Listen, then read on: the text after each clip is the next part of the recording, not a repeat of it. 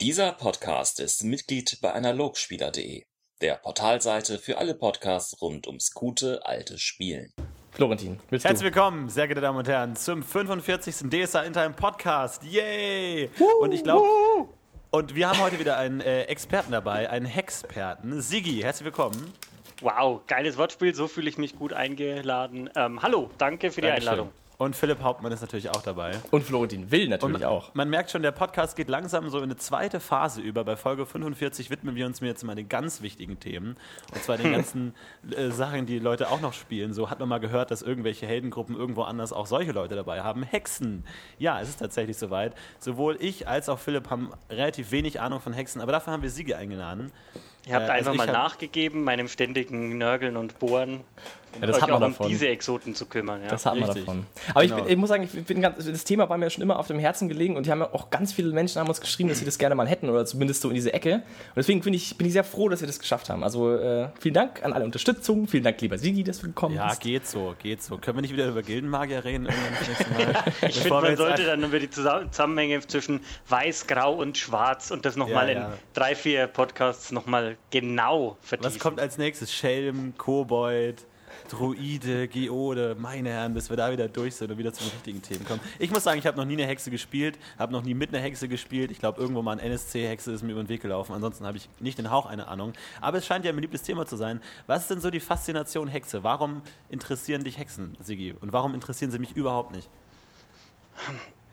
Du, das ist vielleicht gar nicht so einfach zu sagen, warum mich jetzt die interessieren. Ich glaube tatsächlich, das bin nicht ich im Allgemeinen, sondern das ist, weil es so einen Bezug zur Realität hat, weil man, ich glaube, na, der Bezug zur Realität, wenn du hier auf die Straße gehst und jemanden Hexe nennst, dann kann der damit was anfangen, instant, weil es in unserer Kultur verankert ist. Jetzt nichts Positives unbedingt, also vor 500 Jahren oder vor 300 Jahren, aber es ist äh, bekannt. Wenn du jetzt zu jemandem hier sagst, na was, du Elf, dann ist das jetzt höchstens seit Herr der Ringe so ein bisschen in, in, in das Bewusstsein gekommen. Ich glaube einfach, dass es ganz viel kulturell ist.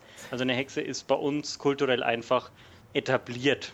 Äh, negativ konnotiert, ganz klar, oder bei den bei so moderneren Wicca-Gruppen positiv. Und dadurch haben ganz viele, ich glaube, ganz viele Frauen vor allen Dingen eine ganz ähm, intensive Bindung dazu. Also die, die finden das in, äh, ganz wenn sie sich anschauen, was für Charaktere wir haben, glaube ich, gibt es ganz viele Mädels, die das spannender finden als ein Akademag äh, Akademiemagier. Gerade nach Bibi Blocksberg ist natürlich der Hexenhype Das ist, ein gutes Beispiel. Ich. Baby Blocksberg, hallo damit.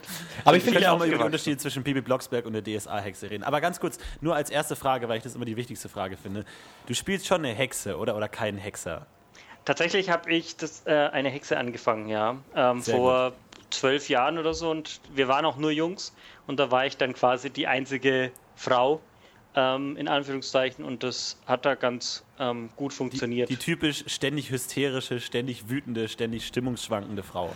Auf die Diva was der er die Frau vorgestellt Oh hat, Gott, ja. dieser blöde Sigi ist wieder da und spielt seine scheiß Hexe. Nee, ich fühle das einfach gerade nicht. Ich will jetzt nicht die Prinzessin retten. Sind meine Emotionen. sind da- Ich Nein, weiß Ihr nicht. seht das, damals gab es ja das Regelkonstrukt noch gar nicht. Die muss jetzt da so, so äh, emotional sein, damit sie 3 ZFP-Bonus kriegt. Das war ja da noch gar nicht.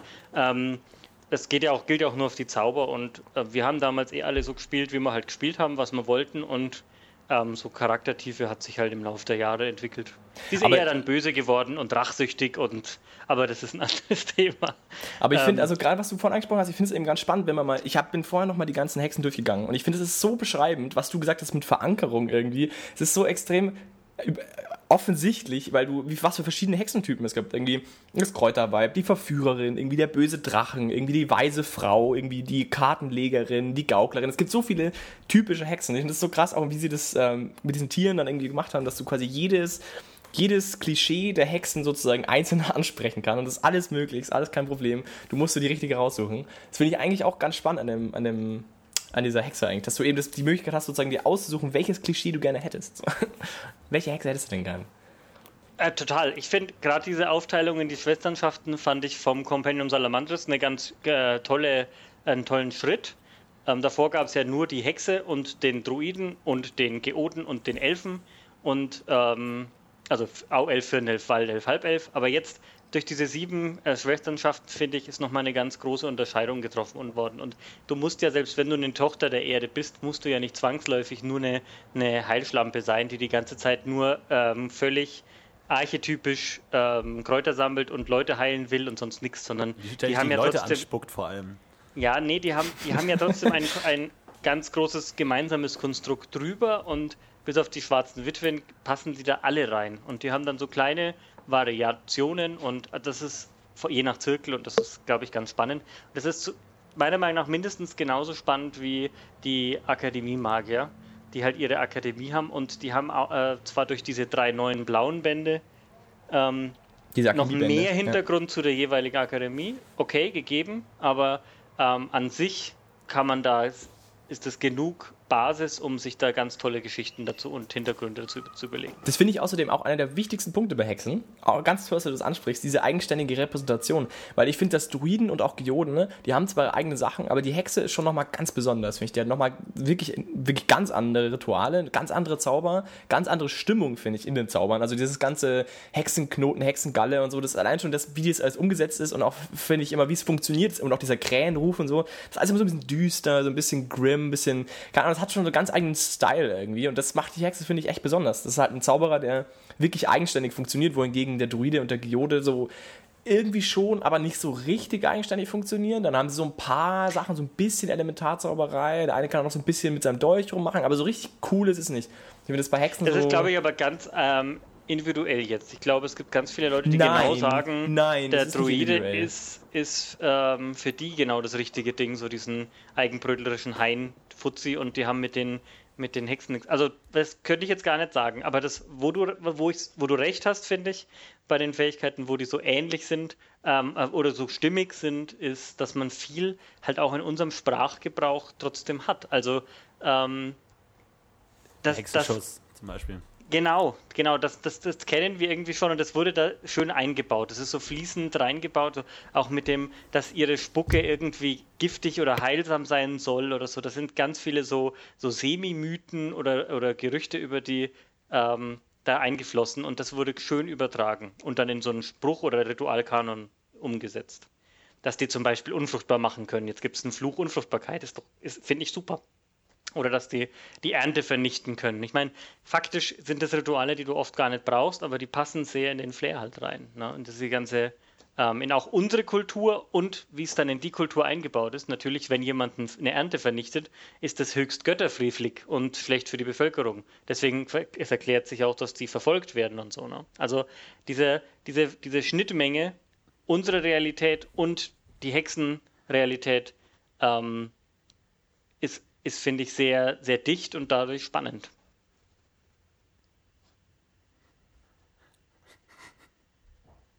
Soll ich gleich weitermachen? Oder habt ihr keine Lust mehr? Philipp? Philipp ist umgefallen. Ich glaube, das ist jetzt auch da? in 45 Ist er Folgen raus? auch noch nicht passiert. Nee, ist überhaupt noch nie passiert. Verflucht. Ist Rumpelstilzchen eigentlich eine Hexe? Äh, nee, ich glaube, das ist so ein Kobold tatsächlich. Ich glaube, der ist so ein so ein böser böser Kobold. Sowas wie ein Grolm, oder? Ja, Florentin, schön auch mal mit dir zu reden. Hallo? Freut mich. Hey, Philipp. Hallo? Da kommt er aus dem Limbus, kommt er Sorry, wieder. Wir ich- hören dich. Ich, ich habe gerade, ich habe gerade, ich, ich bemerke, ich sollte mein, mein Mikrofon nicht muten. Es stirbt einfach. Gut zu wissen. Gut zu wissen. Ich wollte dazu was fragen. Da müssen wir jetzt irgendwie Pause machen oder was machen Nee, wir nee, nee, macht jetzt? einfach, lass einfach weiter. Alles kein Problem. Ich, ich, mach- ich krieg das zusammengebastelt. Ich wollte was fragen. Okay. Und zwar, meine Lieben, oder lieber, lieber Sigi, du spielst ja eine Hexe. Ah, oder so. Jetzt nicht mehr, die ist gestorben in der Barbarat-Kampagne, Ach aber du Scheiße. ja, völlig heldenhaft. Also ich sag nur episch. Ich sag nur episch. Ich wollte dich fragen, was war denn für dich jetzt der, der große Auslöser, eine Hexe zu spielen? War das jetzt, dass du, dass du die, diese ganze Stimmung so geil findest und sagst, ich habe voll Bock drauf, dieses, weil du hast es ja so angeführt jetzt gerade, so von wegen dieses ganze Schnittmenge und so. Findest du das einfach richtig geil oder geht es ja auch vor allem um diese ganzen spielerischen Fähigkeiten, den ganzen spielerischen halt- Anschnitt, das mit den Emotionen und so? Ich, Nee, das, das gab es ja auch damals noch gar noch nicht Okay. ähm, so richtig ausge, ausgearbeitet. Also es gab diese, diese DSA 3 Charaktere und ich musste mir halt einen aussuchen und für mich, für mich war klar, ich will was Magisches und ähm, kein Magier, weil wir hatten schon einen guten Magier und dann hat man halt so ein bisschen geguckt. Und ähm, was war für mich der ausschlaggebende Punkt? Also wenn ich ganz ehrlich bin, war das halt da so eine Zeit, wo ich eh so auf so einem Trip war. Ich meine, ich war 15, man möge es mir verzeihen. Wir haben da diesen Film Der Hexenclub gefeiert, also The Craft, der war da ganz äh, heiß und ähm, beliebt und dann war das für mich eine ganz ähm, logische Sache. Das war richtig, das, das ist es, das muss ich probieren und da ähm, gibt es ganz tolle Sachen. Und dann zu sehen, oh Gott, die können eingeboren sein, also unsterblich und wow, wie cool. Und, Aber ähm, leider auch unbezahlbar, oder? Das ist auch einer von diesen. na, damals gab es ja noch nichts bezahlbar, das wurde ja gewürfelt. Ach so, Und- okay, okay. Ja, da sind, wir- da sind wir zu jung. Ja, da, da sind wir zu uncool. Florentin und ich. Ja, aber ich meine, das finde ich ja jetzt viel einfacher, weil früher musste man es halt erwürfeln und dann Glück haben oder nicht. Und jetzt kannst du sagen, das möchte ich aber unbedingt oder ich möchte auch nur eine Durchschnittshexe sein und möchte gar nicht so rausstechen oder so. Moment, was? Man hat Ähm. sich seine Vorteile erwürfelt? Florentin, du klar, darfst du jetzt nicht wie hast so ja- ein, wie so ein Vater. Wir Du hast ja auch so, den Geburtsmonat erwürfelt und dann, je nachdem, wenn du im Zahl geboren bist, hast Charisma plus eins gekriegt und im Breios hast Mut plus eins gekriegt. Oder wenn du im Effort geboren warst, Schwimmen und Bodefahren plus eins, was natürlich voll low war. Das war nicht dreht. Aber die guten, die guten Spieler wissen, wovon ich rede, wenn sie sagen, man ist von einem richtigen Monat geboren worden. So ist das von Dann hat man einfach ein paar Mal gewürfelt, bis das Richtige da rauskam. hat man halt, ich weiß alle, ich will jetzt nicht sagen, dass wir beschissen haben. Ich glaube, wenn es jeder macht, ist es schon gar nicht mehr beschissen. Oder? Ja, offiziell muss man ja die Haarfarbe auch noch erwürfeln. Also das ist ja auch, Ja, ja. das ist ja, macht ja auch keine Sau wahrscheinlich. Ich glaube, sowas haben, wir, haben die meisten dann schon sogar wirklich gemacht. Aber nur die, denen es wirklich wurscht war. Ich glaube nur die. Ich stell dir ja, mal ich so- weiß nicht. Ich will nicht für alle reden. In unserer Gruppe haben wir das relativ ähm, flexibel gehandhabt. Aber so ein Emo-Zwerg und der ist jetzt irgendwie blond oder so und hat orangene Augen, dann ist natürlich auch blöd gelaufen, ne? Irgendwie.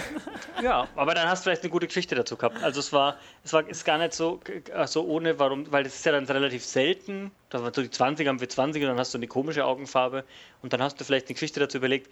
Dadurch, dass wir damals nicht so viel Hintergründe hatten zu den Charakteren, sondern erstmal so den Charakter gewürfelt in eineinhalb Stunden oder so und dann gleich losgelegt und gespielt, dann ist das, dann hast du die Geschichte dir irgendwie aus den Fingern saugen müssen und da hat dir dieser Zufallsfaktor eigentlich manchmal geholfen.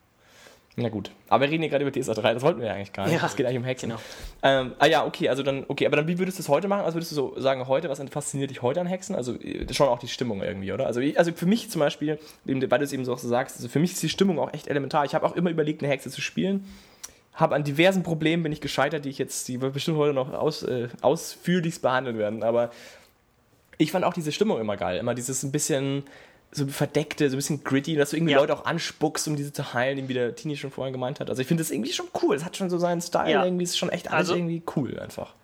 Stimmung, Stimmung ist eins und dass diese, dass ihre ganzen Fähigkeiten so gut zusammenpassen. Also Stimmung und stimmig. Ähm, also dass alles verdeckt ist, dass sie so ein guter heimlicher Charakter ist, dass sie nicht nach oben geht und sagt, hier ist mein Akademiesiegel, schau her. Oder ein Elf mit den Ohren, was nicht, sondern sie ist einfach, sie kann so mitlaufen und ähm, die ist nicht so, ein- so eine Rampensau Würdest du, mit ihren Fähigkeiten. würdest du eigentlich sagen, Find dass eine, eine Hexe charakteristischer ist, als jetzt zum Beispiel ein Elf ist, mit, seiner, mit ihren Fähigkeiten? Also äh, besonders, ein bisschen Puh. a- anders, also manchmal charakteristischer eben, spezieller, oder? Das ist schwierig. Ähm, die st- unterstützen schon gut, gerade der Schleier der Unwissenheit oder Hexenspeichel, Krötenspeichel, sowas, das, das passt schon gut dazu. Das weiß ich gar nicht. Ich finde, die Elfenzauber passen schon auch gut zum Elfen. Vielleicht ist es besser als beim Druiden. Da kam ich nicht immer ganz so klar damit. Aber ähm, Schelmenzauber, finde ich, passen auch extrem gut zum Schelm. Also, ich meine, Nackedei oder ein Aufgeblasen passt halt nur zum Schelm und sonst zu keinem. Würde ich, weiß ich nicht. Aber gerade Passt auf jeden Fall, sie passen gut. Aber gerade Also was die, so, sowas wie angeht, dass du fliegen kannst, dass du ein Tier noch dabei hast und dass du diese Flüche noch hast, finde ich ja, die nochmal so oben top kommen. Super. Finde ich Ja. nochmal noch mal so ein Ding, die, die das, was, deswegen macht für mich die Hex auch so extrem charakteristisch, weil die so extrem viele coole Sachen hat, die alle so in dieselbe Richtung schlagen irgendwie. Das Lebkuchenhaus zum Beispiel. Auch das finde ich Ja, echt gut. das führt nicht dazu.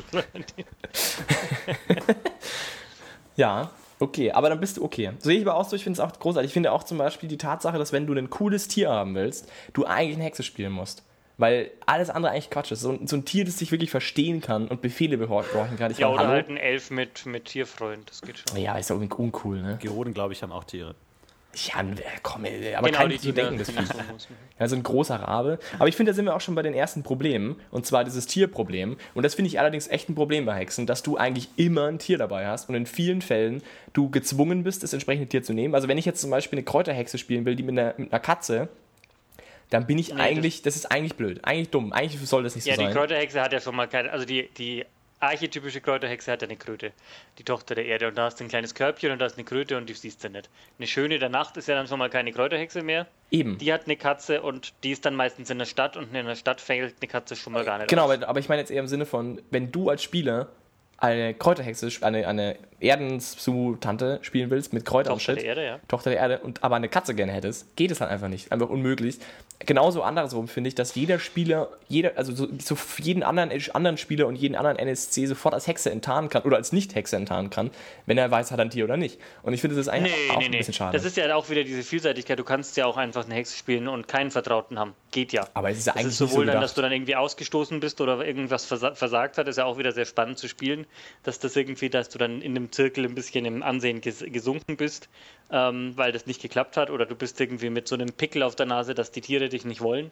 Das ist, kann ja auch spannend sein, dass man das so mit sich rumträgt. Ähm, Aber du musst, aber du es musst es ja machen. Du, du kannst, also du kannst kein gesund, keine normale Hexe spielen ohne Tiere. Du musst dir dann schon wieder Nachteil nehmen. Du musst dann schon wieder das als Teil des Charakters machen. Also ich finde, es ist halt, du wirst halt gezwungen, Ja, weil es zu dem Machtfaktor dazugehört. Es gehört sowohl zum Style dazu, also die- die Hexen stellt man sich langläufig halt mit einer schwarzen Katze vor oder mit irgendeinem Kreuzchen. Ähm, Ja, eben, aber das kannst du ja nicht machen. Wenn du jetzt zum Beispiel eine Kreuzerhexe spielen willst, kannst du keine Katze nehmen. Geht nicht. Eigentlich. Du musst eine, du musst eine, eine ja Kröte gut, im nehmen. Rollenspiel geht ja eh immer alles, aber du Ja, gut, du, kannst kannst- natürlich Master fragen und sagen, bitte gib mir eine Katze, aber ich meine, so rein vom, vom System her eigentlich nicht. Und genauso finde ich es irgendwie ein Ja. bisschen doof irgendwie. Warum, warum eigentlich? Also warum kann man nicht sagen, okay, pff, nimm was du willst, doch egal. Und das macht halt irgendwie Sinn, als schöne Nacht eine Katze zu haben, weil du in der Stadt unterwegs bist. Also nimm eine scheiß Ja, Katze. aber es, widerspricht aber, ja jetzt zum Beispiel, du hast jetzt Kräuterhexe als entscheidendes Merkmal genommen. Also du kannst jetzt aber einfach sagen, ich bin jetzt eine Seherin von heute und morgen. Ähm, die konzentriert sich natürlich mehr auf Hellsichtszauber oder auf, auf diese Art von Ritualmagie. Aber, ähm, und die hätten eigentlich einen Raben dabei. Ähm, und dann kannst du ja sagen, ich bin eine Seherin, die sich aber auch auf, sehr viel auf Kräuter konzentriert. Die sehr viel, da bist du ja trotzdem deine Kräuterfrau.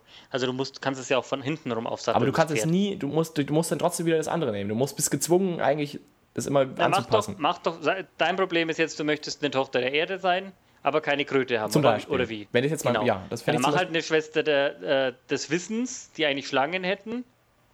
Ähm, Und die hat dann eine Katze gefressen und wiederum. Nein, Ach so. also du machst das jetzt viel zu kompliziert. Im Rollenspiel ist doch alles möglich. Ja, Du natürlich, hast, was ist, welches Tier willst du? Du willst eine Schlange, dann machst du eine Schwester des Wissens und machst die aber extrem auf Heilen, was genauso geht, weil im, dann hat sie sich halt in ihrem im Studium Wissensbereich hat sie sich halt auf Heilkunst konzentriert. Und dann bist du trotzdem wieder eine Heilerin. Und diese Reglementierung hast du aber in jeder anderen, ähm, hast du auch, wenn du jetzt sagst, oh, ich will aber kein, ich will aber einen Auelfen äh, äh, Waldläufer spielen, will aber nicht plus 5 auf Speere kriegen. Voll blöd. Mei, dann ist es halt so und du st- skillst dich danach halt um. Oder du äh, bist ein Magier aus der Akademie und findest die Zauber ein bisschen blöd und dann musst du halt danach dich besser spezialisieren. Also ich denke, das ist ja nur ein Grobkonstrukt. Okay, also du siehst da kein Problem. Überhaupt nicht. Also das, das ist gerade dadurch, dass es jetzt halt so, früher gab es das ja eh gar nicht. Du hast ja deine eine, eine Hexe gehabt und die hat dann halt einen, den du dir ausgesucht hast, Vertrauten gehabt. Genau, warum ist Da das nicht, halt- aber warum ist es nicht, warum kannst du dir bis heute. Na gut. Weil es also, halt freier war, aber jetzt haben sie diese ganzen ähm, Zirkel dazu erfunden, beziehungsweise das kategorisiert. Und durch Kategorien wird es halt einfach ähm, strukturierter und aber auch mehr ein Korsett. Ist ja klar.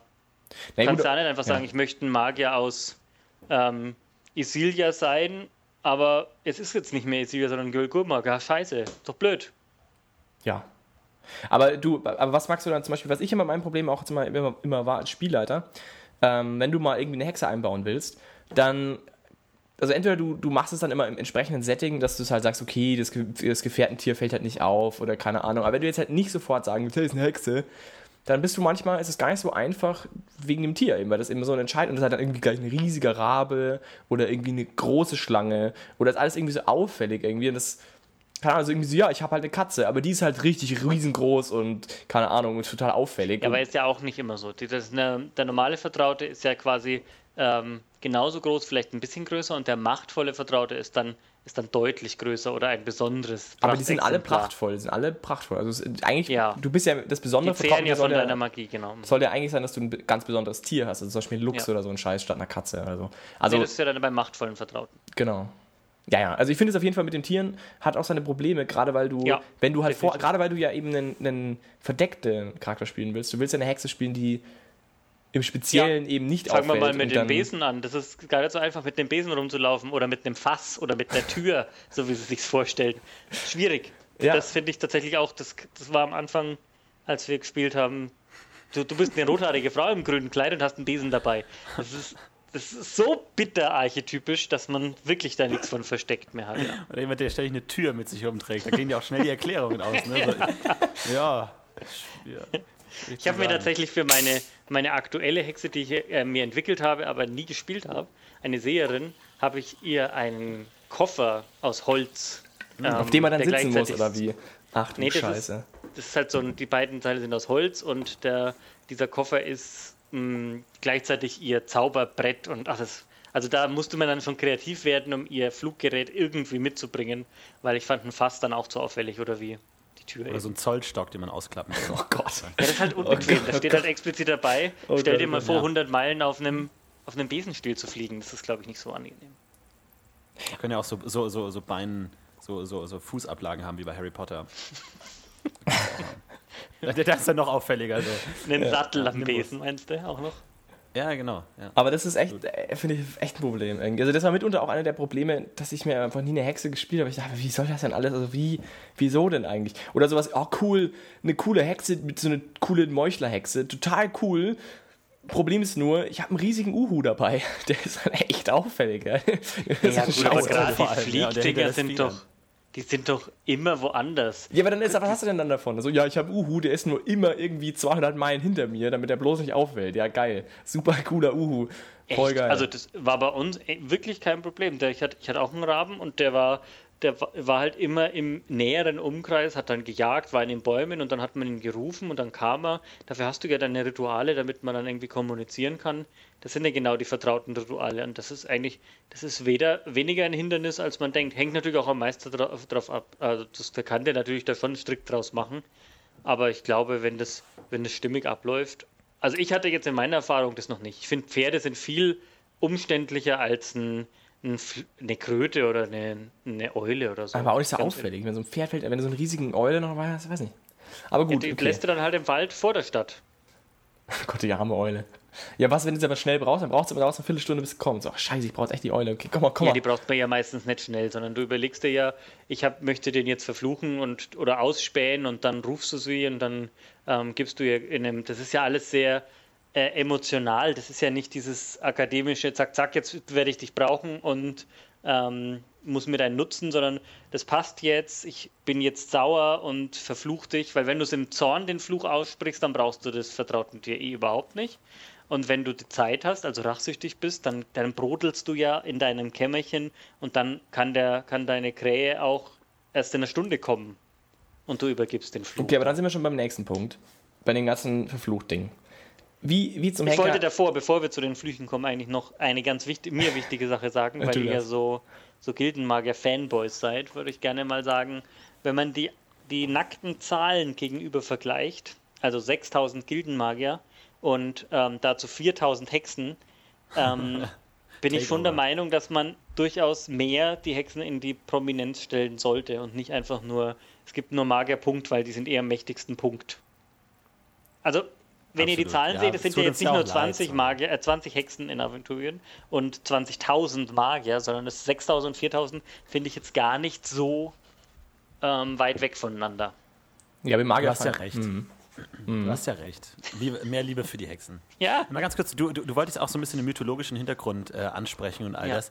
Äh, jetzt mal eine ganz doofe Frage. Wo, woher kam das denn eigentlich im Mittelalter, dass Hexen so ein großes Feindbild fürs Christentum wurden? Also mit Hexen, äh, Hexenhammer, Hexenverbrennung und so. Ist es so ein bisschen so diese quintessentielle Angst vor der Frau, dass das in einer männergesteuerten äh, Kultur irgendwie so die hysterische, unberechenbare Frau, die irgendwie immer was Mystisches hat, man versteht nie, warum die Frau gerade so ist, wie sie ist. Kommt es so ein bisschen daher oder woher kommt das? absolut, absolut. Also genau, ähm, Das nimmt den Ursprung. Wir haben durch die Kirche im Mittelalter absolute Männerdominanz und das Wissen ging nur von Mann zu Mann. Lesen alles nur von Mann zu Mann und das da ist, da findet sich das auch wieder in Aventurien, dass die Hexe, die muss nicht lesen, die schreibt ihre Zauber nicht nieder. Ja, das gibt nur Mundpropaganda, es gibt auch keine Formeln. Also da jetzt nur den Vergleich, aber daher, daher kommt es. Ähm, die Frau darf nicht mehr wissen als der Mann. Die Frau ist die Ursünde, also sie bringt die Erbsünde mit. Ähm, Eva gibt, verführte ja Adam. Ähm, die Frau ist von, von, vom Prinzip her ähm, eine Sünderin und der Mann muss versuchen, ähm, ehrhaft zu sein und tugendhaft zu sein. Und das ist immer gegen die Frau. Also das ist im Mittelalter war das ganz extrem. Die Frau hatte ja auch nichts zu sagen. Die stand der, und, äh, immer unter der Obhut des Mannes, entweder vom Vater oder dann von ihrem Ehemann. Ähm, war ganz stark reglementiert und Frauen, die aber sich losgelöst hatten, die aber irgendwie Wissen sich angeeignet hatten, wurden so von der Kirche extrem kontrolliert, weil in dem Moment, wo man gesagt hat, die Frau hat mir geholfen, konnte man sagen, Hexenweib ist mit dem Teufel im Bunde. Und da finden wir wieder, Teufel im Bunde ist dieser Leftan, der ja ein Dämon irgendwie ist, aber irgendwie auch nicht. Leftan ist ja, kann eine Art Dämon, Dämon sein, äh, Kel-Leftan oder wie er heißt, ähm, und genauso gut ist es ein Sohn von Raja. Also das sind, das sind auch wieder zwei, zwei Aspekte von ihr drin. Das ist dämonisch-satanische. Ich meine, Leftan ist nichts anderes als ein Bild von Satan. Ähm, aber gleich der, der, der boxfüßige Behörde. Aber gleichzeitig ähm, hat er auch ist auch Satuaria wieder so pereine Aspekte. Leben, Fruchtbarkeit. Sie kommt aus dem Ei, ja. Also Heilkunst. Also da steckt ganz viel drin von der Religion. Und ähm, dadurch, dadurch, dass das im Mittelalter also ganz klar jede Frau, die was konnte, war eigentlich schon unter Generalverdacht. Hebammen wurden ja geächtet, weil die sich ein bisschen auf Heilkunst und auf Kindergebären ver verstanden haben.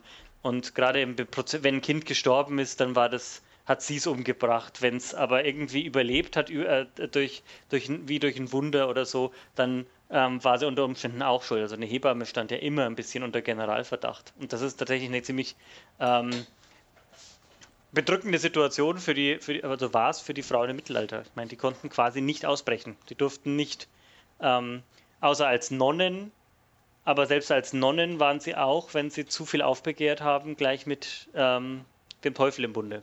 Ne? Ja.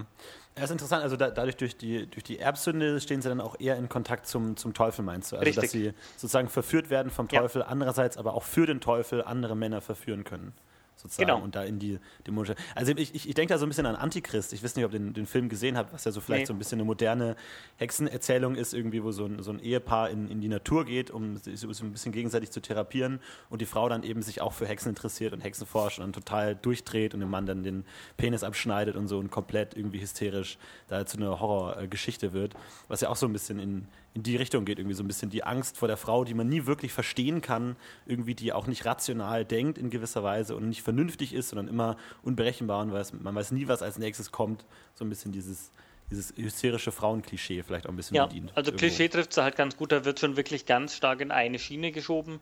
Ähm, der Mann ist rational kontrolliert, beherrscht und also der Akademiemagier und die Frau ist alles genau das Gegenteil. Die ist manipulierend, giftig, ähm, manipuliert. Willkürlich. Selber, also sehr fremdbestimmt, habe ich auch immer so gerne im Kopf irgendwie so von anderen, von, also von nicht von sich selbst zu bestimmen, also so dunklen Kräften. Also der Emotion ja. äh, und, äh, unterlegen, so irgendwie so diesen. Ja, ja, ja. Also irgendwie Sklavin ihrer Lust. Und ähm, das ist ja das, das ähm, auch dieses mittelalterliche Bild. Die braucht den Mann, um kontrolliert zu bleiben.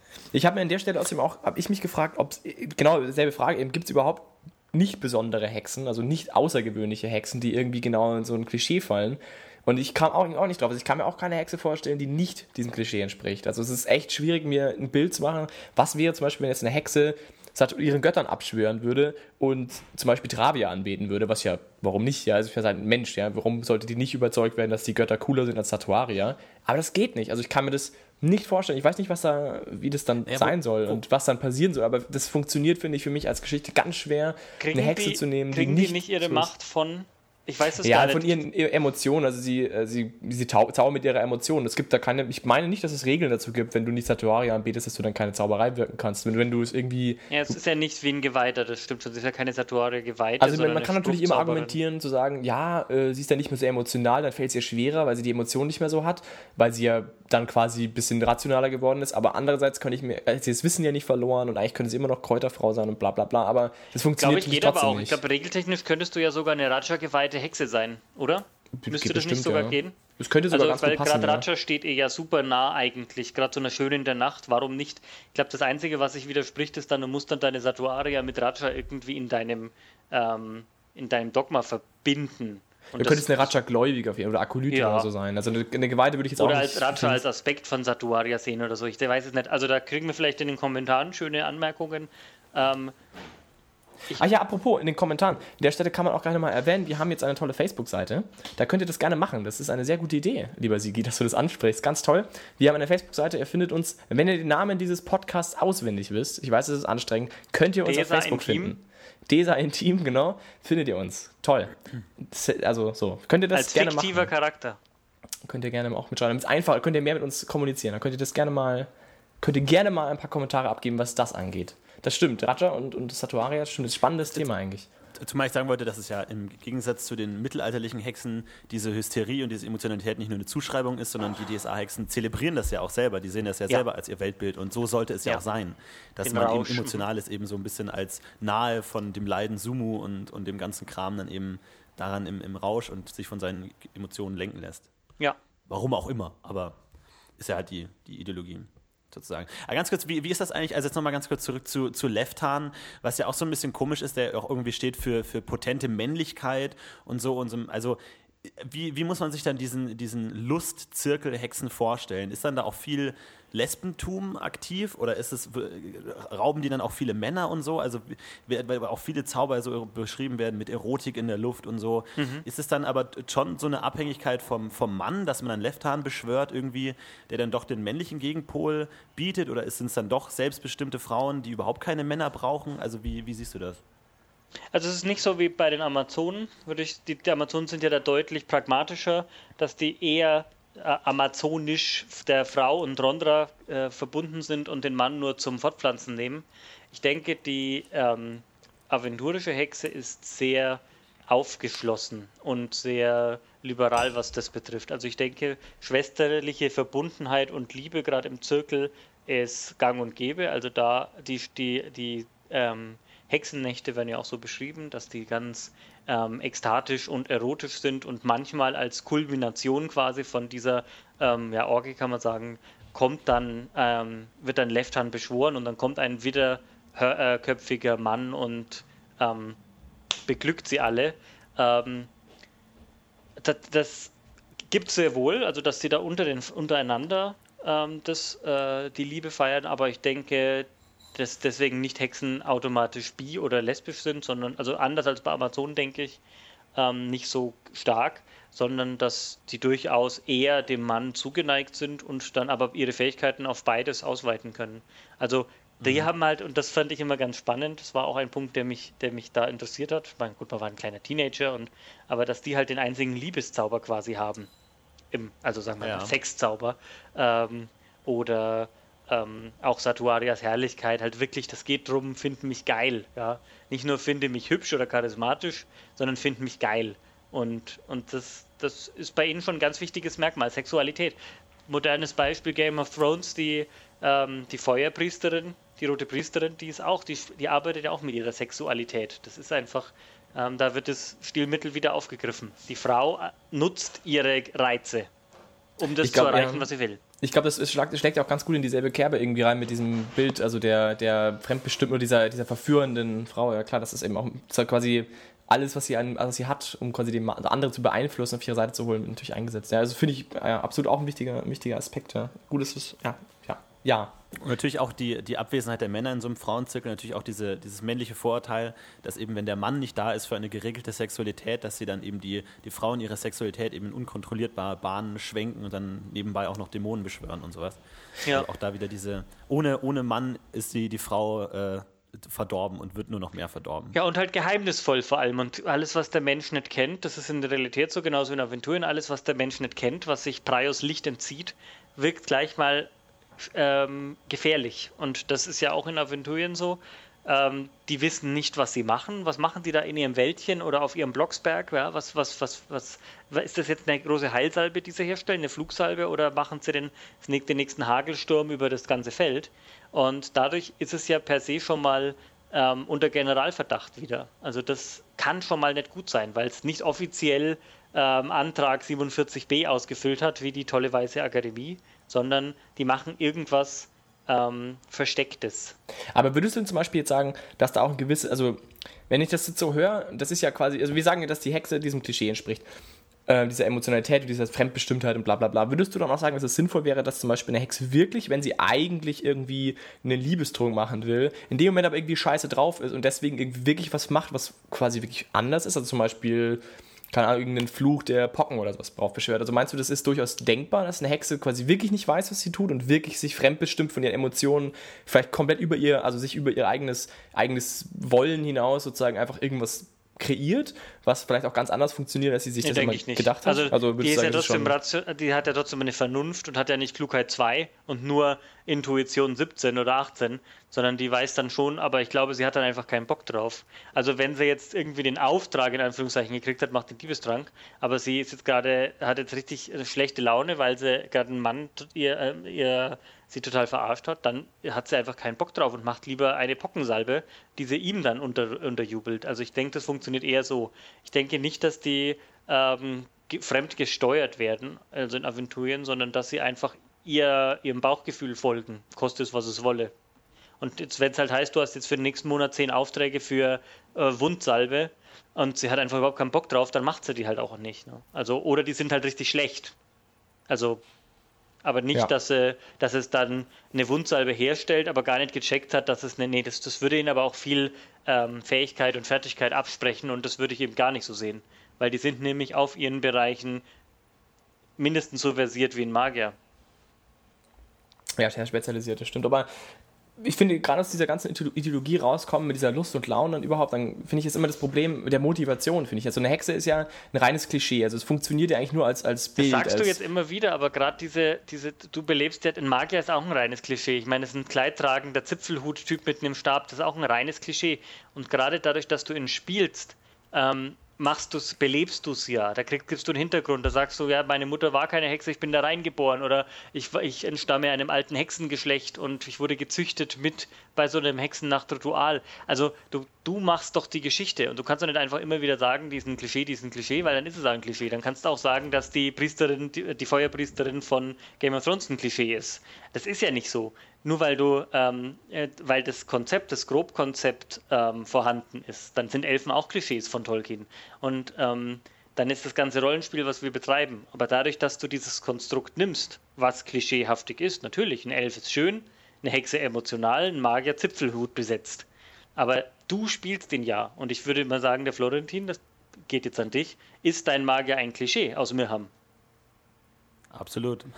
Na dann. Nee, nein, ich, ich, hoffe natürlich nicht, nein. Aber du, ich, das hoffen also wir mein, alle, die wir in Charakter spielen und beleben, dass, dass es kein Abziehbildchen von sich selbst ist. Ja. Okay, also da habe ich mich falsch ausgedrückt. Ich meinte jetzt nicht, dass es grundsätzlich, also natürlich ist alles ein Klischee irgendwo, weil man natürlich ein Klischee als Vorlage nimmt, aber mein, mein Problem ist eben, dass dieses Klischee, das die Hexe ja hat, ähm, sehr auf sich selbst bezogen ist. Also es ist eine sehr für sich selbst stehende Idee und es ist nicht so einfach wie einen rationalen Charakter äh, in so eine Welt zu packen, wo man rationale Entscheidungen trifft. Zum Beispiel, ich, ich rette jetzt eine Prinzessin. Also das ist ja eine Entscheidung, die natürlich auch emotional sein kann, aber grundsätzlich mal brauchst du, musst du irgendwie dir selbst begründen, warum die Motivation muss von dir kommen. Und das Problem ist bei einer Hexe immer, finde ich, dass du durch diese Emotionalität eigentlich immer gezwungen bist, dass, dass, du, dass du persönlich mit dieser Problematik in Verbindung stehst. Zum ja, Beispiel, aber das ist doch bei den anderen Charakteren. Also du kannst doch einen Elf auch nicht äh, nach Al-Anwar runterschicken, ohne dass er einen Grund dazu hat. Aber Genauso der Schelm, ja, der, muss ja auch, der muss ja auch einen Grund haben. Der, der aber das ist ja genauso schwierig. Sein Hain.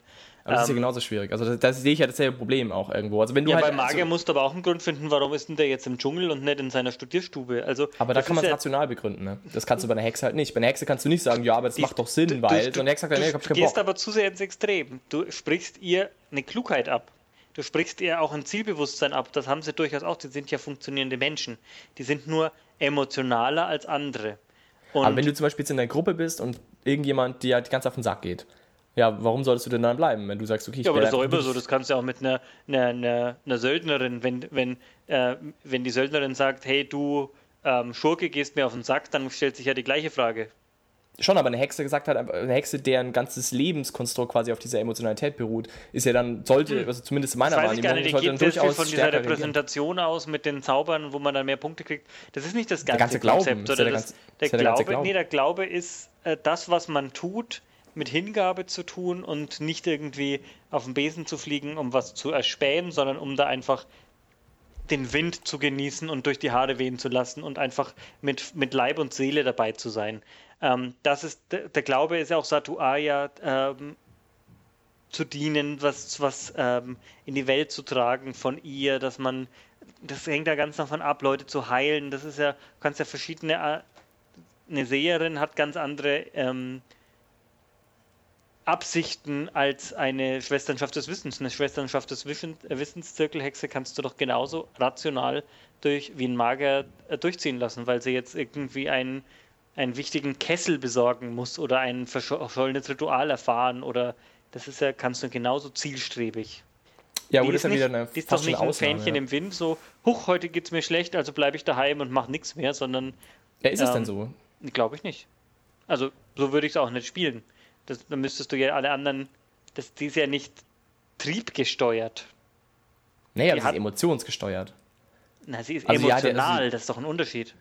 Naja, durchaus, aber schon, aber es ist ja, aber es ist eben nicht nur so, dass sie dann. ist was anderes als triebgesteuert.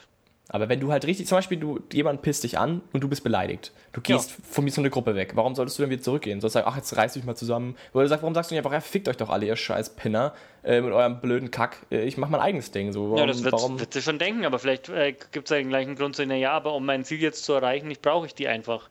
Weil sie ja nicht blöd ist. Oder weil dann wird sie ihm halt Pocken an den, äh, anhexen, ohne dass er es mitkriegt. Und dann mitgehen und sich dann drüber freuen, dass er jetzt Pocken hat und sich kratzt.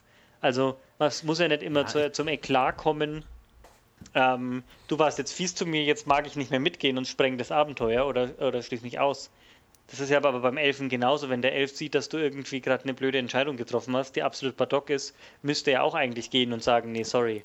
Selbstverständlich, um, aber das ist ja auch bei Elfen das Problem. Das haben wir ja, glaube ich, mal irgendwann im Exoten-Podcast ein bisschen angesprochen. Also natürlich, ich finde das auch bei Elfen echt ein Problem. Bei Hexen finde ich es nur dahingehend nochmal mehr ein Problem, weil ja die ganze Glaubenswelt auch auf diesen, darauf aufbaut, wohingegen halt ein Elf, den kannst du halt auch ein bisschen Badock spielen und dann kannst du da halt eben dann, oder du spielst ihn vielleicht wirklich sogar aus elfischen Siedlungen oder sowas. Ah, das ist halt einfacher. Das ist, das ist doch, das stimmt doch nicht. Du kannst doch nicht sagen, der Elf, den kannst du ein bisschen Badock spielen, aber die Hexe muss immer dem Klischee die Glaubenswelt, Nein, nicht. weil die Glaubenswelt des Elfen also ist ja auch so. Wenn du davon abgehst um drei Millimeter, dann kannst du bei der Hexe auch davon abgehen um drei Millimeter. Die hat dann auch was gesehen, die hat dann auch gemeint, oh, das hat mir jetzt nichts gebracht, dass ich den Büttel jetzt im Zorn, in der, äh, im Jähzorn äh, einen Hexenschuss angeflucht habe. Scheiße, ähm, jetzt bin ich, äh, bin ich jedes Mal, wenn ich das mache, komme ich in den Kerker.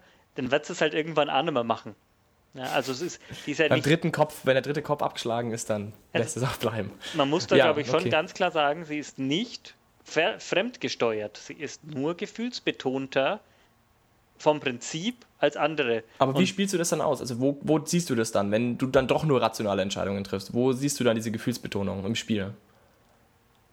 Ja, wenn irgendwas besonders auf, äh, ähm, aufwirbelnd ist für einen. Aufwühlend, wenn du irgendwas. Aber das ist hast. doch bei allen so. Also wenn du jetzt als Mensch deine Schwester verlierst, bist du ja auch traurig. Also wo ist ja, da und da ist er dann halt vielleicht extremer. Dann versucht sie vielleicht rauszufinden, wer es war.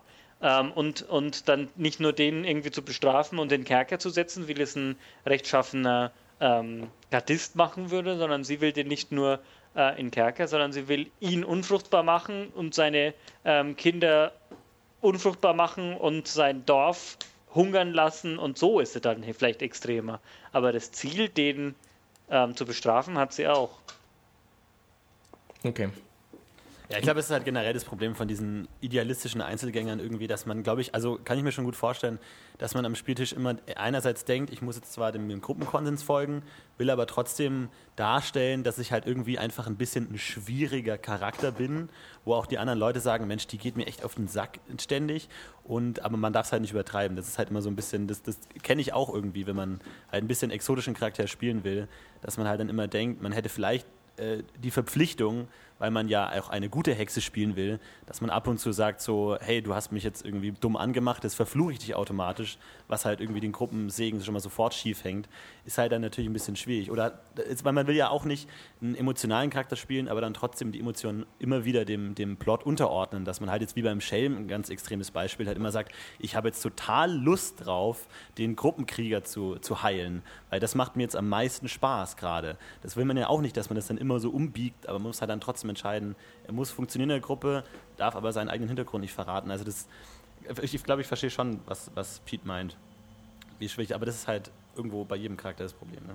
Ja, aber ich finde bei Hexen, also das war immer der Punkt, den, den, der mich dazu geführt hat, das nicht zu spielen, weil ich keine, genauso wie ich auch noch nie einen Elfen gespielt habe, weil ich das, ähm, weil ich nie eine gute Lösung gefunden habe, wie ich da noch Spaß, also da, wie ich dieses Konzept ohne es zu opfern, vernünftig spielen kann. Weil ich immer das Gefühl habe, ich müsste den wesentlichen Teil der Hexe, der mir eigentlich, den, der, mich, der, mich, der mich richtig anlacht eigentlich, dieses ganze emotional Ding und dass man eben so ein bisschen eben dann doch so emotionsgesteuert durch die Welt rennt, ähm, was ich eben extrem spannend auch finde, überhaupt nicht in eine, in eine, Gruppe passt. Und das immer mich Aber das stimmt ja nicht. Zu sagen, das, stimmt, das, ja, das, das, stimmt ja eben nicht. Das passt jetzt vielleicht nicht zu deinem Spielstil, weil du das noch nicht so erfahren hast oder selber schon mal probiert hast. Aber das, das kann ja sehr gut in eine Gruppe passen. Also ähm, ich spiele jetzt auch in, einem, in, einer anderen Rollenspielgruppe, das ist, hat jetzt mit DSA nichts zu tun. In der D&D-Gruppe spiele ich jetzt eine Druidin, die absolut nur Intuition hat. Die folgt immer nur ihrem, ähm, ihrem Bauchgefühl. Das geht so in die Richtung. Und das ist sehr lustig. Das macht sehr viel Spaß, wenn dann, wenn die, die anderen zwei äh, Gruppenmitglieder, die dann irgendwie retten müssen, weil sie gerade da wieder hineingestolpert ist, weil sie eben gar nicht rational denkt. Also so kannst sogar einen Extremcharakter spielen, der, der überhaupt nicht rational ist und das macht in der Gruppe auch Spaß. Das ist aber, das wäre jetzt dann so extrem, aber ich denke jetzt, jetzt, wenn wir jetzt wieder zurück mal ein bisschen zum Grundthema gehen, ähm, wir haben jetzt da verschiedene ähm, Gruppierungen und die sind ja auch unterschiedlich ähm, von ihrer Ausprägung her. Also eine schwarze Witwe ist sehr zielorientiert zum Beispiel. Also die wird jetzt extrem rachsüchtig wahrscheinlich sein und die macht das absolut berechnend und kalt. Ja, genauso eine, ähm, eine Schwester des Wissens wird sehr ähm, orientiert sein. Und wenn du jetzt da das, das Portfolio von Satuaria dir anschaust, also ähm, Tochter Sumus, Ernährerin der, der Welt, dann kannst du durchaus auch einfach einen, einen absolut einfachen, straighten Grund für sie bringen, warum sie in die Welt hinausgeht und helfen will warum sie eine Abenteurerin ist, die mit einer Gruppe zieht und wenn sie merkt, hey, da passiert was Gutes oder sie geht in die Schattenlande, weil es da einfach schlecht läuft, durch Satuaria kannst du das, weil Satuaria als Portfolio hat Leben, Erde, Geburt, Gefühle, Heilung, Fruchtbarkeit. Weißt du, das ist, ähm, damit kannst, kannst du ganz, einen ganz klassischen Helden spielen. Sie will ja das Gute vom Prinzip. Natürlich auch Gift oder wenn jemand was Böses tut, Krankheit, aber ähm, Okay, also bei den Kräuterhexen, klar, aber also ich finde ich find es durchaus nicht so einfach. Ich finde gerade sowas eben wie die Witwen, die ja doch sehr, sag ich mal, rachsüchtig eben sind und gerade eben auch so sehr aggressiv und eigentlich mal sehr, sehr böse irgendwo in gewisser Weise sind, ja. fällt es mir schon sehr schwer, dann einen gute, guten Charakter drum zu bauen, wenn Absolut, aber die Teile Witwen sind doch eher als NSC gedacht. Da steht auch dabei, dass die eher nicht Spielercharaktere sind, Gut. weil die zu ja. krass sind. Also da ähm, ich weiß auch nicht, ob die in eine Heldengruppe passen würde. Eine schwarze Witwe passt, glaube ich, nur in eine Gruppe, wenn du da noch einen Mirhammer Schwarzmagier hast und einen ähm, namenlosen Geweihten oder keine Ahnung. Eine namenlose Geweihte passt wahrscheinlich eh nie, aber ähm, ja, schwarze Hexe, Witwe würde ich jetzt auch nicht empfehlen für die Hexe, namenlose Geweihte Hexe doch. Richtig gute Kombination. Jau. nicht. Was ich noch okay. ansprechen wollte, ist äh, meiner Meinung nach die Vielschichtigkeit ähm, und die ähm, die, äh, die Un Unterschiedlichkeit von den Ritualen, die sie haben. Das wäre mir schon wichtig, weil ihr jetzt ganz viel im Detail über die Stabzauber gesprochen habt, über ähm, die Magierrituale und dadurch diesen Machtfaktor. Und da möchte ich gerne schon noch erwähnen, da, was die Hexen alles haben und was das bedeutet und wie stark das ist. Hau raus, ich bin gespannt. Was sagst Aber du? dann gib, gib mir jetzt mal richtig an. Ja. Mit deinen geilen Ritualen. Na, fangen wir doch mal erstmal an. Bei der Spruchzauberei, wir bleiben erstmal dabei, dass sie keine Formel brauchen. Das heißt, das passt super in den, also das hat jetzt noch mit Ritual nichts zu tun, sondern mit Repräsentation. Sie brauchen keine Formeln, sie brauchen Blickkontakt, vielleicht eine Geste und das war's. Finde ich schon mal saustark. Das heißt, die hockt da, guckt das Gegenüber an und es passiert was.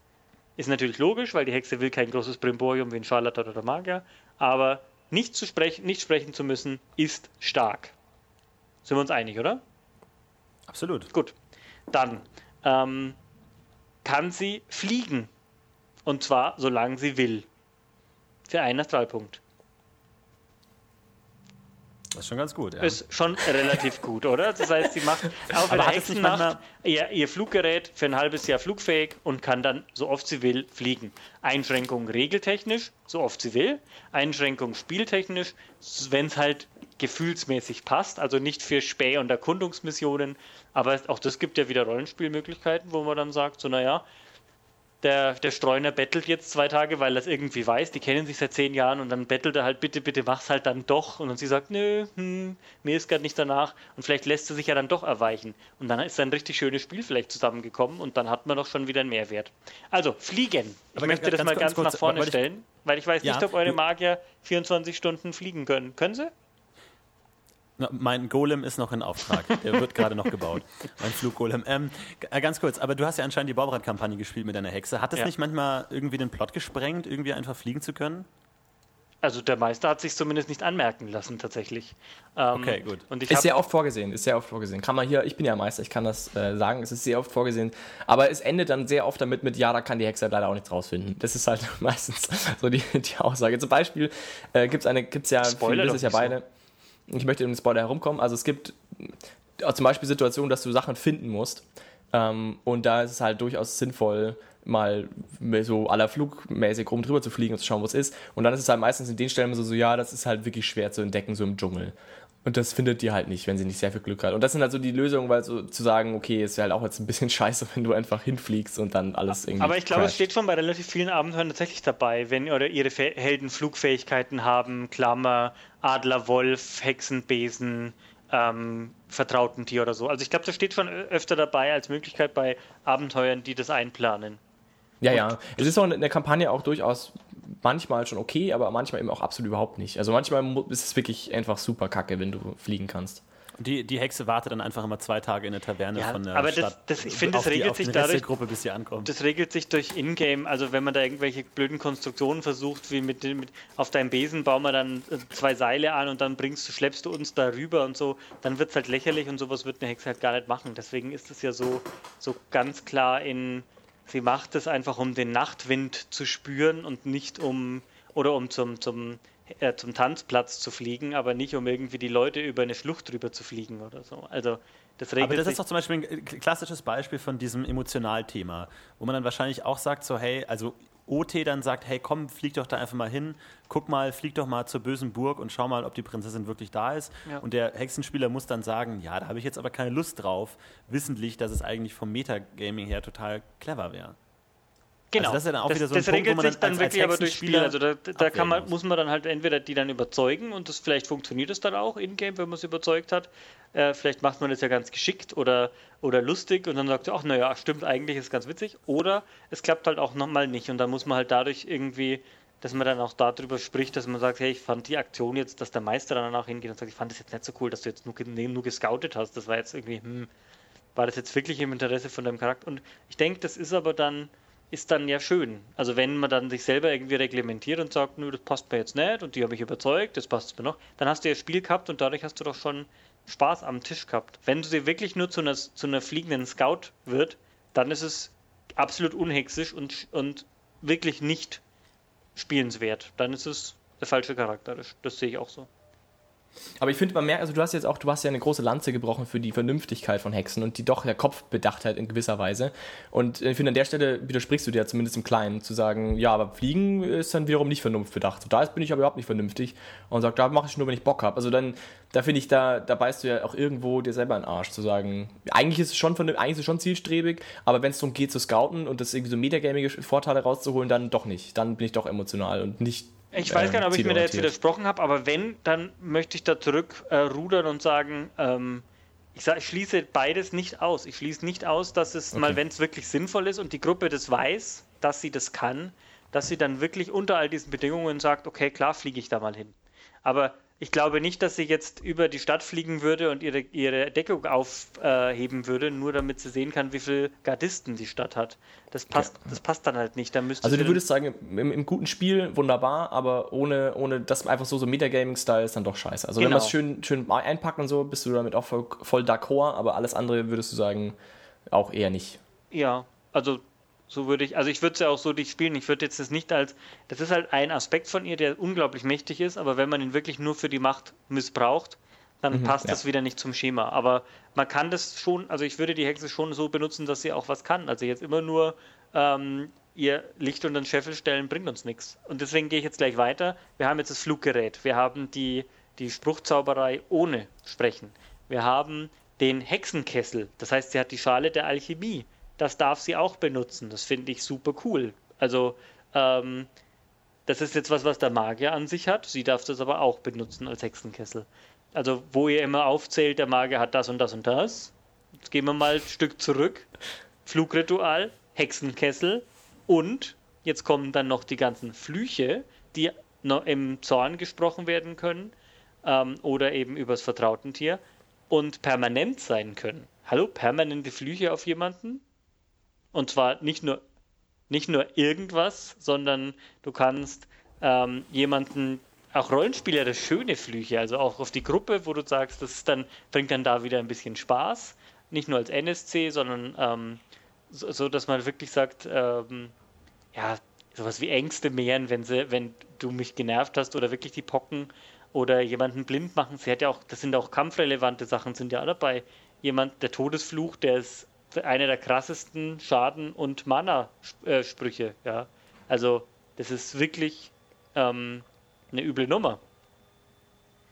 Unfruchtbarkeit ja. bringt jetzt nur nichts, das ist halt rollenspielerisch witzig, aber ähm, die Flüche, okay, permanent und nicht permanent. Dann. Wobei ich sagen muss, da habe ich das äh, Flüchen jetzt, weil du es gerade ansprichst, da hatte ich grundsätzlich auch eher das Gefühl, wie bei diesen ähm, Norbaden-Sippen-Oberhäuptern, wo ich jetzt leider gerade den Namen nicht parat habe. Sibilia. Das ist Genau, Sibylla. Die ähm, gefühlt schon eher rollenspielerischer Natur sind oder NSC-Natur. Ja. Also da habe ich eher das Gefühl, das ist eine super coole Sache, aber als Spielercharakter nur nicht so richtig. Also richtig. Also abgesehen von du stinkst Dafür hast du, du halt so viel, so. ne? Du hast halt da so viel und du hast das in deinem, in deinem Repertoire, in deinem Potpourri kannst du dann sagen, klar, die kampfrelevanten oder die spielrelevanten, sowas wie Hexenschuss oder Todesfluch, Blindheit schlagen, okay, aber weißt du, meine Hexe hatte, hatte Unfruchtbarkeit gehabt und ich habe ihn, glaube ich, auch nie gesprochen, aber es war für mich als Spieler ein gutes Gefühl, dass ich das kann. Das passt in mein Repertoire, das macht ihn rund. Ja, absolut. Und Stimme ich dir auch zu. Also gerade auch, finde ich ja auch immer einen ganz wichtigen Teil, auch eben gerade für die NSCs. Immer, da gibt es ja auch ganz viele Elfenlieder, die überhaupt nichts bringen. Also ich meine, ja, ich find, fand stimmt. beim Elfenlied diese Freundschaftslieder oder so oder Sorgenlied finde ich total schön, aber wirklich bringen, naja, gut, weiß ich nicht. Ich kannte mal zwei zwei, zwei Mädels, die haben zwei Schwestern gespielt, zwei Elfinnen und die haben dann das, dieses Bindungslied da gespielt. Und dadurch waren die halt ewig verbunden und alle Zauber gingen besser und so. Das hat da was gebracht, aber das habe ich jetzt in meinen 16 Jahren DSA einmal erlebt. Also ich ja. bezweifle da jetzt auch die Spielrelevanz. Aber schön ist es, dass es das halt gibt, weil das passt rein. Und jetzt gehen wir aber wieder weiter. Dann haben sie diesen ganzen Fluchkanon und dann geht es aber noch weiter mit den vertrauten Tieren. Ja, das heißt, die kriegen nochmal ein Tier. Das heißt, sie haben nochmal irgendwelche Schnarks. Der kann ein bisschen scouten, der kann einen Gegenstand drum transportieren, der kann ein paar Wörter sagen, der kann was, was sehen, der kann, meine, der Rabe kann ja sogar sprechen. Ähm, dann können die, haben die, haben die auch Kampfwerte, die haben ähm, eigene Werte, die kriegen dann nochmal Zauber. Ich meine, die Viecher kriegen, also die Viecher, Entschuldigung, alle Hexen da draußen nicht verfluchen, die, die vertrauten Tiere können Dinge aufspüren, die können ähm, mit anderen ihrer Art reden, also mit anderen Raben reden, mit anderen Kröten reden und ra Sachen rausfinden. Ich meine, in der Stadtkampagne kann es total cool sein, wenn die Katze da rumstreunert und rausgefunden hat, da hinten hat die Katze gesagt, da ist ein Mord passiert. Ach, keine Ahnung.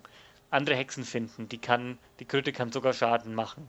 Ähm, die können sich miteinander unterhalten, Hexe und Tier, die können, also, weißt du, das kommt nochmal so ein riesen ähm, so eine riesige, riesen Kiste wird da aufgemacht, wieder an Möglichkeiten, allein durch das Tier. Und ihr könnt mir nicht sagen, dass eure Magierrituale da vielseitiger sind. Das ist eben nicht so. Nee. Also stimme ich dir absolut zu, ich, ich finde ich auch.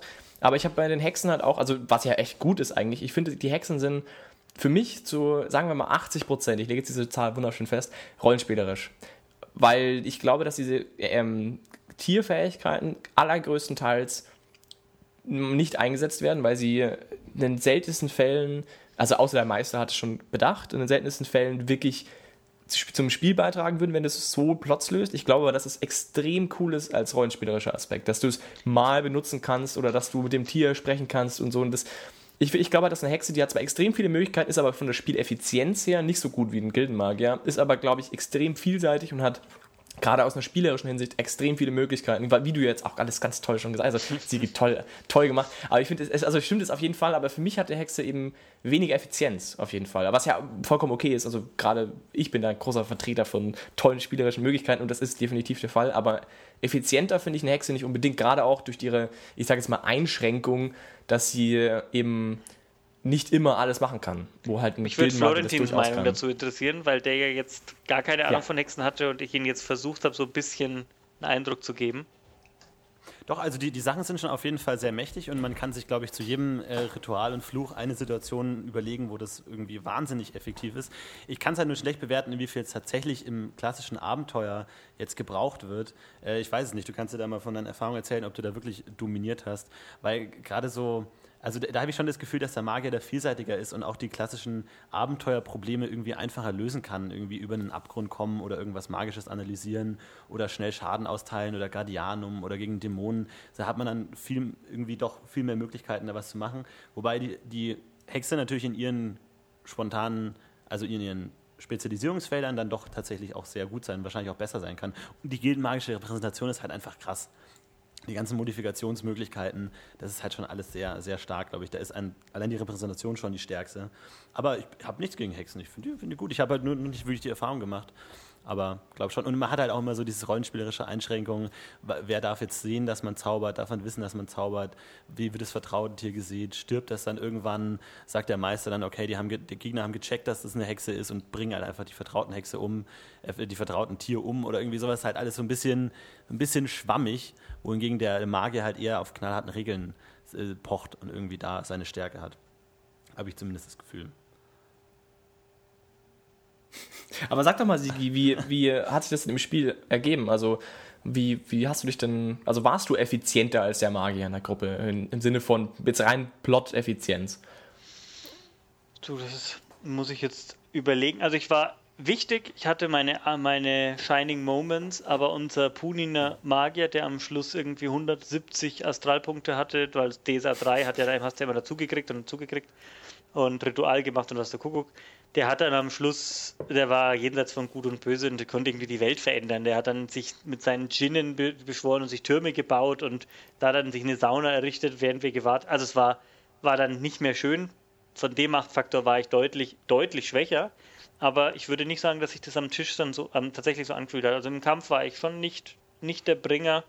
Ähm, aber ich hatte halt andere äh, Felder, wo ich geglänzt habe. Ich war nicht so stark wie der, wie der Magier, den wir hatten. Nö. Aber es ist mir nie unangenehm aufgestoßen, dass ich gesagt hätte, ich muss jetzt aber so. Das hatte, ich hatte im, im Rollenspiel ganz tolle Erlebnisse. Aber ähm, ich denke schon auch, dass sie nicht die so stark ist. Auch in, das passt ja auch zu dem, zu dem ganzen In-Time. Ähm, weil sie gar nicht die Stellung in der, in, im System hat. Das heißt, sie wird ja verfolgt von Prior. Sie ist die einzige Repräsentation, die wirklich aktiv verfolgt und, und verbrannt wird im Mittelreich. Ähm, das, ist, das ist natürlich ein riesen, eine riesen Einschränkung, eine riesen, ein riesen Problem, das sie hat.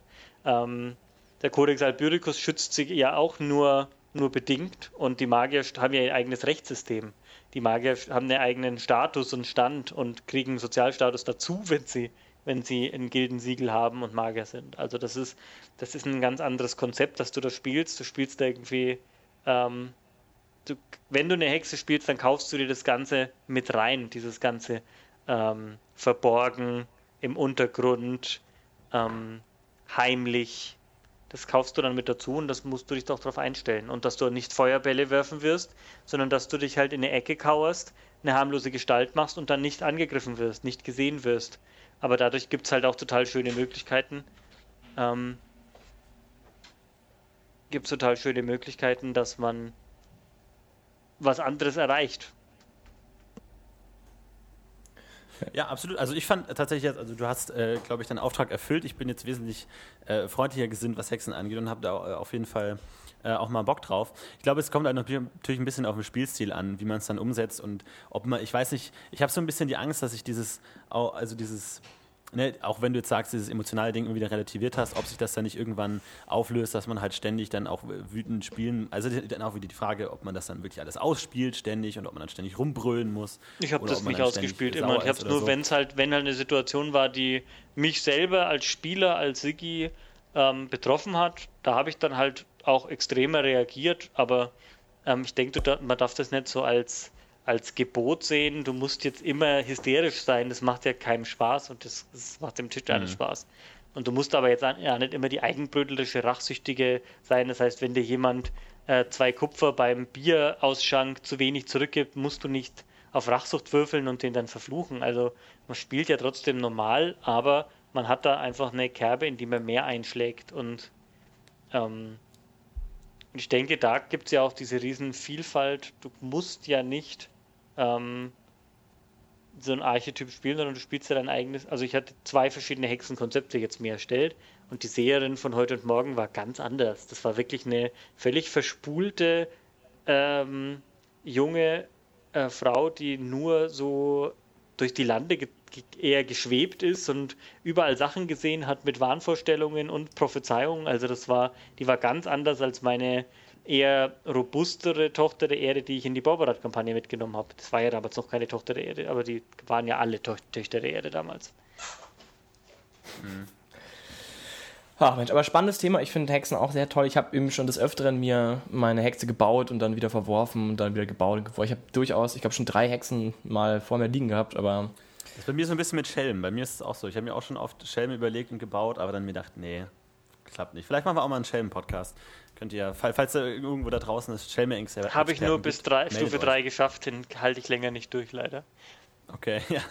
Aber ich finde es halt äh, von der Mythologie nochmal, um da so vielleicht einen Bogen zu spannen, finde ich auch Satuaria sehr ähm, reizvoll, weil sie ja als eine Gigantin, die Erstgeborene von Sumu gilt ähm, und auch diese Hexen, die Eigeborenen, dass die quasi wirklich direkt von Sumu begünstigt äh, scheinen. Also da ähm, Satuaria gibt es ja auch in ganz vielen anderen Kulturen. Die Achats kennen sie, die Geoten kennen sie.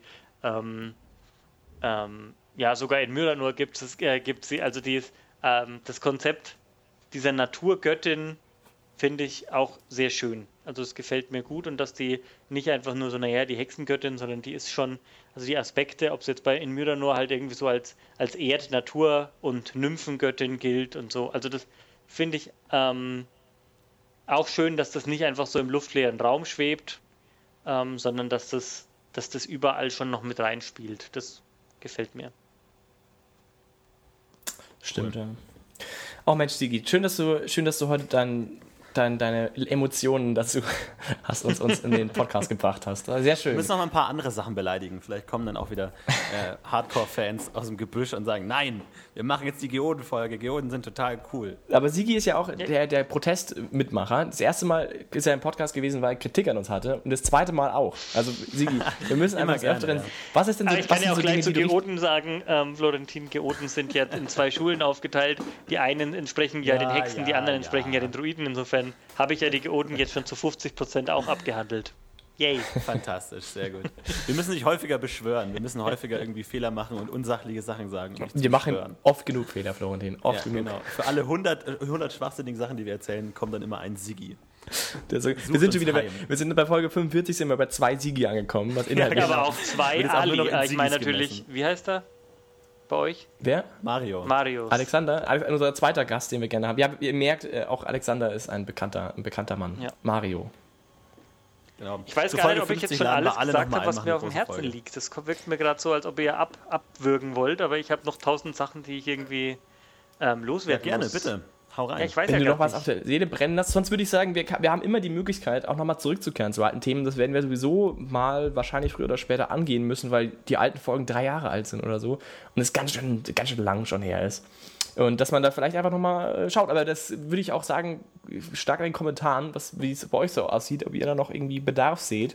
Wir spielen Also- jetzt alle nochmal eine Hexe und dann kommen wir nochmal zurück zum nächsten Hexenzirkel und besprechen alles. Oder Ja, Hexer. außen, es ist ja eh immer, ist ja auch ein Man kann großes keine Thema. Hexer spielen, da sind wir uns aber alle einig. Oder? Ja, Hexer ist scheiße, spielen. ja, das stimmt schon. Hexer Das, sind das scheiße. äh, würde ich jetzt so pauschal nicht sagen.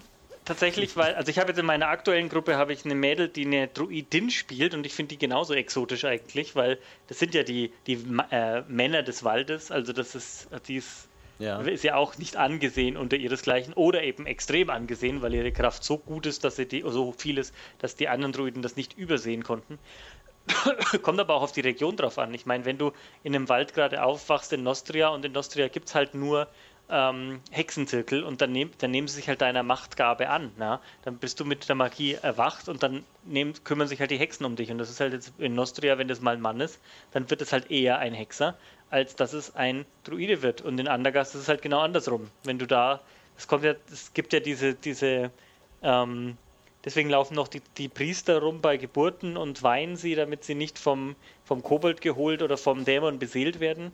Und wenn eine Hexe sich vorher das Kind schnappt, ähm, wird es dann eben eine Hexe. Das ist ja die Berührung bei der Geburt. Also, und da, ähm, deswegen ziehen ja die durch die Länder und checken, ob da eine Magie vorliegt und wer sich zuerst schnappt, hat es halt dann. Und ähm, weil das ja noch so roh liegt und noch nicht geformt wurde. Und ähm, ich denke, Hexer gehen schon auch, aber die müsste man dann schon ähm, mit Besonderheit spielen. Dann sollte man dann vielleicht ähm, die Stellung rausarbeiten. Wieso ist er das? Ist er jetzt besonders angesehen, weil er irgendwie das geschafft hat, trotz aller Widrigkeiten? Sieht er jetzt irgendwie extrem gut aus und sie begehren ihn alle? Ja, das kann ja auch sein, so ein lüsterner Hexenzirkel, die ihren einen Mann da total geil finden.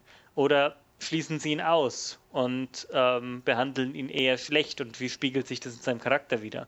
Genauso bei der Druidin, die in meiner Gruppe gerade ist, die, die hat nicht viel Spaß bislang. Also in Andergast ist die Frau eh nicht so angesehen, die wird da ziemlich rumgeschubst. Ähm, natürlich die Sumu-Priester sind angesehener, aber unterhalb den Sumu-Priestern habe ich sie auch sehr ähm, niedrig gehalten, weil sie sich auch bewusst sich gegen ähm, besonders mächtige Sachen entschieden hat. Also ich denke, das ist ein Unterschied, wenn du jetzt ein Eingeborener bist, ja, dann, ich weiß gar nicht, ob Männer eingeboren sein können, ich glaube nicht.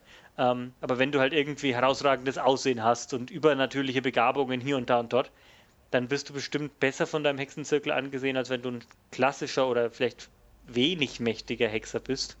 Dann finden die das vielleicht eher hm, schwierig. Ich habe noch eine Frage, Sigi, die du mir beantworten musst.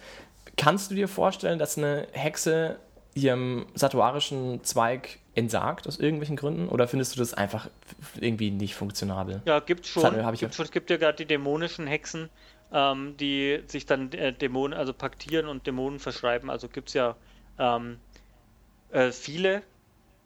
Es gibt und ähm, aber so im, im, im landläufig, dass die weiter noch eine Tochter der Erde sind, aber nicht mehr an Satuaria glauben, glaube ich eher nicht, weil Satuaria halt so viele Konzepte äh, ver, verbindet, die man dann, wo man dann nicht abfallen muss, um dann trotzdem noch dem zu folgen. Ähm, Aber wenn du jetzt sagen wir mal, du kommst jetzt irgendwie in Preios-Kloster und da siehst du ein heiliges Wunder, Preios, wie keine Ahnung was, ein Greif runterkommt und du fällst vom Glauben aber sagst, okay, ich bin jetzt zwölf Göttergläubig, weil das ist der wahre, die wahre Gottheit. Also kannst du dir nicht so wirklich vorstellen, dass sowas passieren könnte und dann noch immer Hexe ist trotzdem. Ich würde mich für Florentins Meinung interessieren, ehrlich gesagt, und dann habe ich Zeit, mir was zu überlegen. Also, der Platzhalter, ja, kann durchaus sein. Ich meine, da sind wir dann so weit fernab der, der normalen Norm, dass man sich das natürlich auslegen kann. Ich meine, jeder kann von seinem Glauben abfallen. Ich glaube, bestimmt Prausgeweihter kann auch zu Satuaria wechseln. Aber ist es dann noch wenn's- Hexe? Also würde man dann sagen, okay, das ist irgendwie ein blödes Konzept, das spielen wir erst gar nicht. Oder würdest du sagen, gerade das ist spannend? Oder würdest, wie würdest du das? Ja, ich meine, du verlierst ja deine Fähigkeiten nicht nur automatisch nur, weil du nicht mehr glaubst, oder? Ich meine, da sind wir. Ja, eigentlich Von nicht. daher, weiß ich nicht, ist halt, das ist halt dann wieder speziell. Da musst du dann halt jeder Charakter halt selber sich überlegen, wie er das dann sieht. Das ist genauso wie der Preisgeweihte, der halt seinen Glauben an Preis verliert. Irgendwie muss er auch überlegen, wie er sich dann selbst noch als Mensch definiert und wie er die Götterwelt sieht. Ja, aber dann kann ist er- aber dann ist er kann man jetzt nicht allgemein sagen. Aber da kann man halt sagen, okay, der verliert halt einfach seine Fähigkeiten. Punkt. Das ist ja bei einer Hexe eben nicht so. Die Hexe bleibt ja Hexe. Trotz dessen, dass sich ihr definierender Faktor quasi verändert. Also wie wenn ein Preis weiter aufhört, an Preis zu glauben, trotzdem immer noch die ganzen Liturgien wirken kann, das ist halt auch ein bisschen so absurd. Und so geht es mir bei einer Hexe irgendwie bei der Vorstellung. Deswegen kann, kann ich mir das nicht so gut vorstellen. Also ich persönlich finde so eine, so eine Konvertierung einer Hexe irgendwie, keine Ahnung, das klappt nicht so recht. Also finde ich komisch. Würde ich auch als NSC eigentlich Ja, nicht ich, benutzen. fi- ich außer finde in es welchen auch auf sehr jeden Fall speziellen. komisch. Ähm, es funktioniert insofern, wie gesagt, wenn sie einfach diese Macht mit den Dämonen vereinbaren, weil das geht, aber ähm, das, das, das ist bei den Magiern tatsächlich nicht so schlimm. Wenn die jetzt nicht mehr an Hesinde glauben, Mai, dann sind sie Magierphilosophen. Der Druide, der nicht an Sumu glaubt, funktioniert aber auch nicht. Und die Elfen, die nicht ans Ja, Mai, die sind dann halt Badok und glauben nicht mehr ans Licht und den Traum. Ähm, aber das ist, das ist dann, da gibt, da muss dann schon rollenspielerisch viel passieren, dass das, dass das läuft. Also ich glaube nicht bei dem Prius-Wunder, dass dann die Hexen abfallen, sondern dass sie sich eher extrem verstecken und sagen, hoffentlich sieht er mich nicht, weil gerade der Prius ist ja ihr Gegengott. Also das ist, ähm, das, das Ja. würde sie jetzt nicht überzeugen, dafür schon zu viel Negatives passiert. Aber jetzt gerade, wenn wir diese positiven Göttinnen für sie, die die Aspekte von Satuaria auch haben, also Pereine, Travia, Raja und Zar, ich glaube, diese vier Göttinnen, die können sie durchaus einbauen in ihr Pantheon und das mit ähm, ohne größere Probleme ähm, kann sich eine, eine, eine Hexe mit einer Pereine geweihten unterhalten und gut verstehen. Und da was übernehmen, ohne dass da viel verloren geht. Ja. Ich meine, es gibt ja auch ähm, die Verbindung von Zar und Satuaria, die Zatuaria. Ähm, also das, glaube ich, geht schon. Aber dass sie wirklich durchläuft und eine Agnostikerin ist, ich glaube, so weit ist es nicht, äh, nicht konzipiert. Aber so ist Aventurien insgesamt nicht ausgelegt. Ja. Also es, ja, doch, geht mir eigentlich aus. irgendwas ersetzt es immer. Und wenn sie wirklich ihr, ihr Vertrauen in die Göttin verloren hat, aus einem Schicksalsschlag oder so, dann ist das, glaube ich, rollenspielerisch wieder sehr schön. Ähm, und überhaupt kein Problem. Dann findet sie vielleicht zu einem anderen äh, Glaubenskonzept oder sie ähm, ihr Weg ist jetzt wieder da zurückzufinden. Ja. Schön.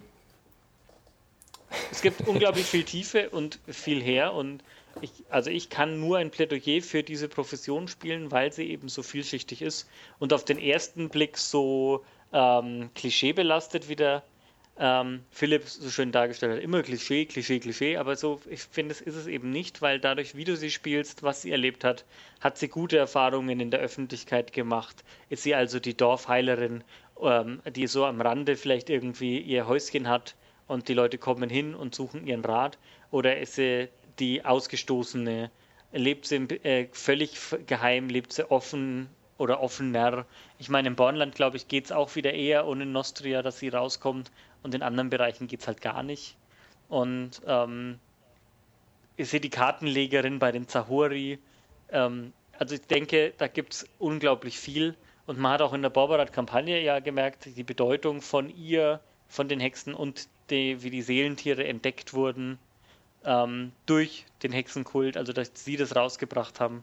Also das, ähm, die haben ein, sind ein fester Bestandteil und ich finde, die gehören dazu, wie ähm, alle anderen auch. Und sie sind nicht besser oder schlechter. Sie sind ganz eigen und dadurch finde ich sie ganz wertvoll. Finde ich ein schönes, schöner, schöner, schönes zusammenfassendes Plädoyer am Ende. Finde ich. Kann man. Sind kann, wertvoll, wir haben alle was gelernt. Begeisterung von Florentin Will. nee, absolut. Ja, vielen Dank, Sigi, dass du dabei warst. War bestimmt nicht das letzte Mal. Wir bauen wahrscheinlich wieder irgendwann Scheiße und äh, äh, ziehen dich auf den Plan. Ansonsten vielen Dank, Philipp, natürlich. Sehr gern. Äh, ansonsten äh, freuen wir uns natürlich auf die nächste Folge. Ihr könnt immer wieder Themenvorschläge einreichen und zu den aktuellen Themenvorschlägen schon eure Kommentare posten. Natürlich auch auf der neuen Facebook-Seite, die wir jetzt haben, DSA In Time äh, Podcast bei Facebook. Auch da würden wir uns über euren Like und eure Kommentare und sonstige Interaktion freuen. Und ja, ansonsten wünsche ich euch weiterhin viel Spaß beim Spielen. Bis zum nächsten Mal.